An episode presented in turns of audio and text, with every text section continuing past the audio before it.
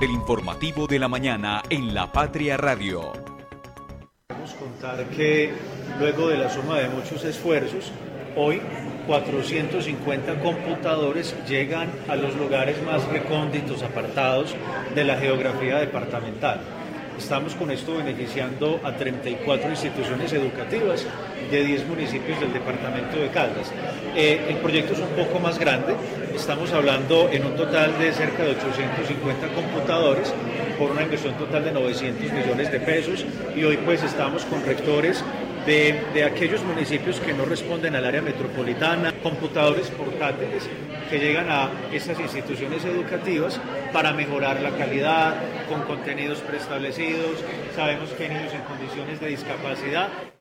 Escuchamos al gobernador de Caldas, Luis Carlos Velázquez, hablarnos sobre la entrega de 450 computadores a 34 instituciones educativas de 10 municipios de Caldas. Entregó además la Secretaría de Educación estos 450 computadores y estas 10 instituciones se encuentran presentes en todas las subregiones del departamento.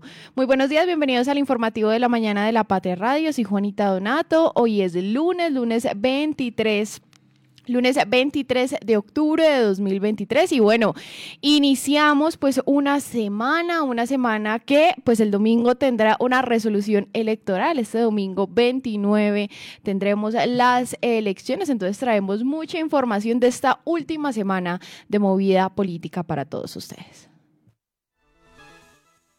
Desde la cabina de la Patria Radio, el informativo de la mañana. Conduce Juanita Donato con Liced Espinosa y el equipo de la redacción del diario La Patria. Estaremos hablando acerca de la gran encuesta que publicamos en nuestras páginas del periódico durante este fin de semana y también sobre las reacciones de algunos candidatos a la alcaldía de Manizales y gobernación de Caldas. Dos menores de edad quedaron atrapadas por una creciente de la quebrada en Villa María. Los estudiantes de La Salle le rindieron homenaje al padre Diego Rivera, padre de templo, colegios y equipos de fútbol en Manizales. El técnico del Once Caldas, Pedro Sarmiento, afirma que no va a renunciar luego de reclamos de la hinchada del partido que ocurrió en el Metropolitano.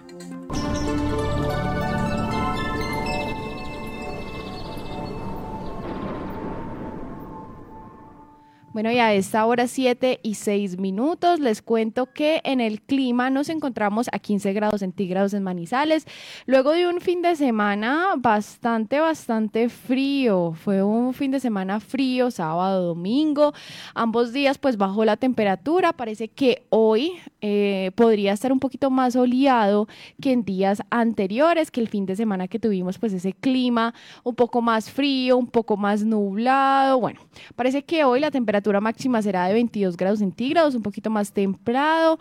Eh, probabilidad de lluvia, según observo acá, pues hay una probabilidad de lluvia en horas del mediodía, pero podría estar acompañada de sol. Vamos a ver cómo termina de moverse todo el tema de las lluvias. Sin embargo, como les digo, parece ser un día más soleado en comparación a días anteriores. El tráfico a esta hora.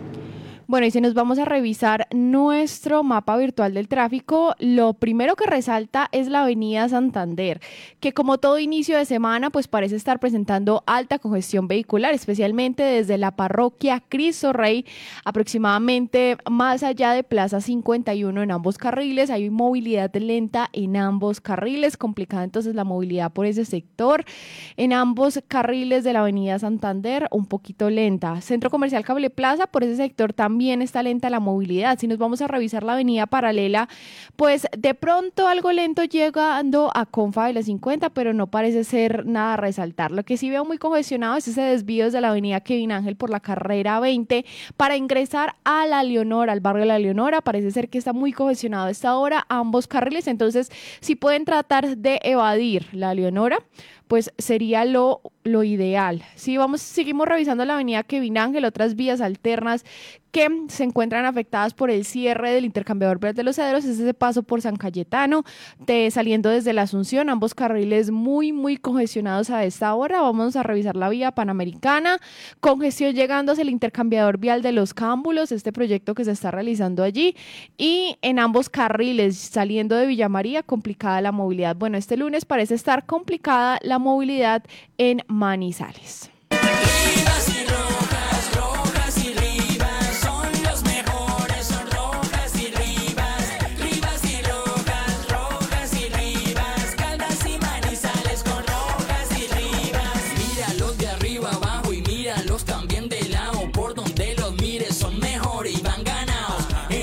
Rivas y Rojas, juntos somos imparables. Publicidad, política pagada.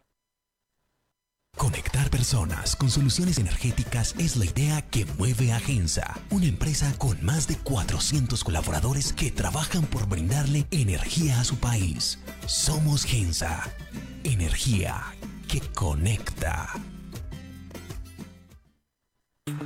Soy Beto Bedoya Quiero volver a la Asamblea Departamental para seguir trabajando por los jóvenes, por los niños, a través de la cultura, el arte, la música, el programa departamental de bandas estudiantiles. Este 29 de octubre, en el tarjetón de Asamblea, marque la L del Partido Liberal y el número 55. Publicidad política pagada. Encuéntrenos siempre en podcast. Escúchenos en Spotify buscando La Patria Radio. Las primeras de primera. Continuamos con el informativo de la mañana en este lunes 23 de octubre y hoy tenemos la edición 36.283 de La Patria, el periódico de casa. A esta hora voy a saludar a mi compañera Lizeth. Lizeth, muy buenos días, feliz inicio de semana para usted, un fin de semana muy movido. Ya les estaremos contando a los oyentes un poco más acerca de esta gran encuesta publicada el domingo. Así es, Juanita, muy buenos días para ti y como siempre para todas las personas que deciden conectarse con nosotros. Una mañana acompañada de sol, esperemos, ojalá que toda la semana esté así, no solo para las elecciones, sino para seguir disfrutando del Festival Internacional de Teatro. Claro que sí, especialmente el teatro de calle. Necesitamos este clima así tan soleado y tan despejado, sin lluvia, para que podamos disfrutar de estas muestras culturales de ciudad. Bueno, Lisa, hoy tenemos la edición 36.283 de La Patria, el periódico de casa, y estamos abriendo con un infográfico donde mostramos un poco los resultados de una segunda parte de esta encuesta que realizamos con la firma Inbamer, donde les preguntamos pues a los caldenses si aprueban o des aprueban la gestión del alcalde de Manizales, del presidente Gustavo Petro y del gobernador de Caldas, Luis Carlos Velázquez.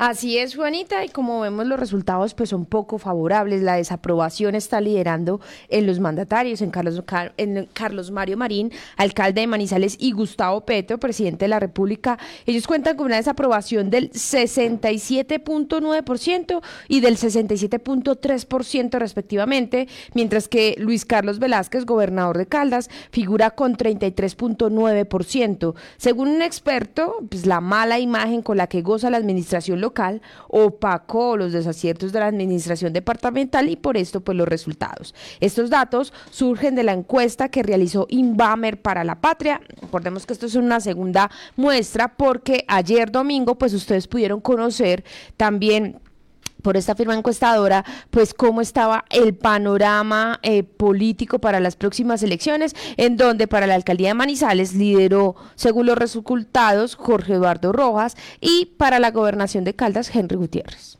Bueno, Lice, también tenemos en nuestra portada de hoy una imagen de eh, lo que es el teatro, ¿cierto? Estábamos hablando del Festival Internacional de Teatro en Manizales y estamos, estamos viendo en nuestra portada de hoy una obra de teatro en calle.